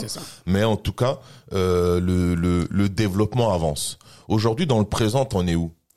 Là, le moi, per- personnellement, personnellement, tu te poses la question Ouais. Dans, dans, dans tes activités, dans ce que tu crées, on, on a compris tous tes pôles de, Ouais. de, de travail que tu fais actuellement. Et là, c'est quoi ta suite là? La, la, la- suite, la- la- moi, je suis assez épanoui là professionnellement là. Vraiment, en fait, j'ai dû, j'ai dû me justement, comme je disais, j'ai dû me, me, me résoudre et me contraindre à, à deux petites choses. Pas trop chercher le succès ou le nombre, faire les choses constantes. Hmm. Et, Être et- constant. et- voilà, être constant. Par exemple, quand je fais les blocs parties, les gens ils pensent qu'il faut faire un truc, ramener 50 000 personnes. Je dis non. On est dans un parc. On fait un pique-nique, on met la musique, on s'amuse. Et j'ai toujours un pote, j'ai oublié même qu'il habite là, il descend, il dit Ah, Sidi, ah, viens, regarde mes enfants, tout ça. Et c'est et c'est kiffant ça en fait, tu vois. Et même si je le tourne au côté business, euh, cette bloc partie à un moment, Il y a- il y a le plaisir il qui y a va le avec. plaisir qui va avec. Et donc, du coup, c'est ça que j'ai. Donc, du coup, par exemple, les blocs, je, je cite l'exemple des blocs parties parce que c'est, tout le monde me dit, ouais, mais viens, on fait ça là. Moi, je suis très bien dans mes parcs. Pas de concert, pas de soirée, pas d'événements, euh, trucs. Non. Les gens, ça devient, c'est comme des vampires. Tu vois, ils se transforment. soit par le nombre, ou soit quand l'annuel tombe, là. Tu, tu connais, t'as connu ça. C'est- par l'intérêt. Tout le monde cherche un intérêt euh, de grandir un peu plus. Toi, ce que tu cherches, c'est un bien-être. Voilà, un bien-être. Et en fait, le, le, le marketingment parlant, ils appellent ça une niche. Une Je suis dans une niche, moi. Mm. Je suis dans un tout petit trou, là. Mm. Tu, vas, tu vas venir un samedi, il y a rien dans le parc, ben hop, j'apparais. tu vois? Ben, Tiens-moi au courant, oui. Je veux venir dans une de tes petites niches. là. Écouter du, du gros son. On verra ce que t'envoies comme son. Merci. Bah, Qu'est-ce que tu voudrais rajouter à ce podcast euh, qui pourrait t'aider, qui pourrait euh, t'envoyer de l'énergie? Ah, C'est bien. Moi, j'ai franchement dit, euh, déjà, l'accueil super. Merci. Merci. De rien. L'équipe. Hein. Sana, 33 carats. Et, et, du coup, euh, je, je, me sens flatté même de, de, de pouvoir m'exprimer un peu comme ça. Parce que c'est... c'est euh, je crois que c'est, on consomme tout ça maintenant, des podcasts, des vidéos sur YouTube. Moi, je suis à fond sur YouTube, tout le temps connecté YouTube je regarde du break, des, des sons et puis toutes les, les, les conneries de YouTube. Mhm. Et en fait, euh, je crois que c'est important d'avoir justement des, des choix comme le vôtre que vous, ce que vous présentez. D'avoir mhm. quelque chose où pendant qu'on soit chez, soi ou, dans les transports, on puisse écouter ta voix avec euh, un, interviewé. C'est très bien. Des gens comme toi qui sont atypiques. Euh, bah moi, j'essaie, j'ai pris cette nouvelle casquette pour, euh, comme toi, je continue de grandir, je continue de, faire des choses euh, qui me passionnent, et, celle-ci va devenir une passion c'est la passion de de, bah de, rencontrer tous les gens de mon écosystème bah, qu'on fait des choses, qui font des choses pour qu'on puisse les transmettre au, à tout le monde, à tout type de population. En même temps, on, on est dans plein de thèmes, plein de mm. sujets différents.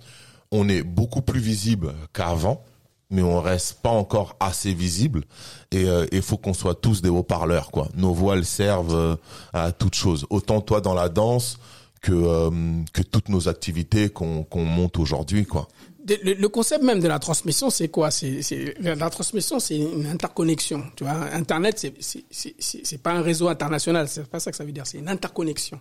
Faut connecter. Hmm. Et en fait, là, ça fait combien d'années nous on n'a pas connecté? Et, et, juste juste que tu puisses me faire parler, c'est une connexion intéressante parce que euh, euh, te rencontrer, rencontrer ton, euh, ton équipe avec Sana et tout ça, c'est important aussi bien pour ce que moi je construis, mais je, mais, mais en, en, pouvant observer ce que vous, vous construisez. Mmh.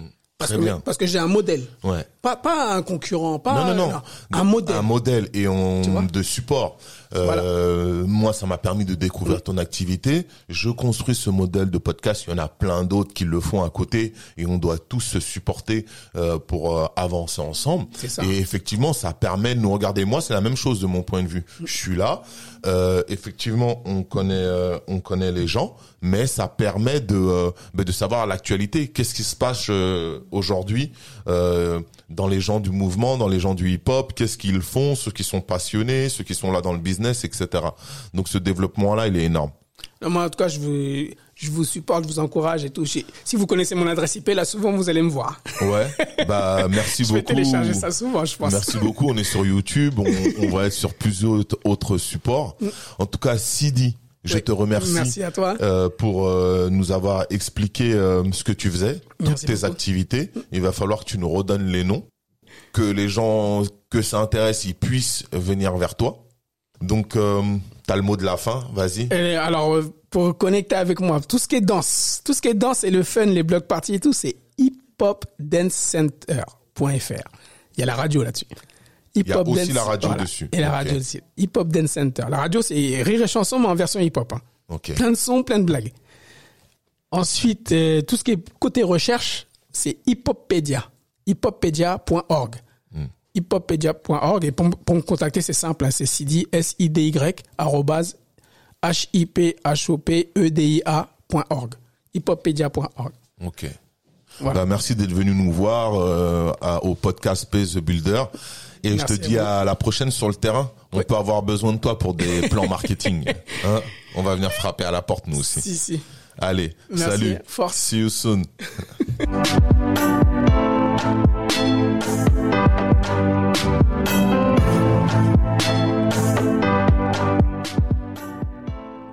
Je remercie les sponsors Lazinerie, Studio Majorel, Teddy Bob, Vibe Optique et African Armure, ainsi que la musique de Debrobit du Mali.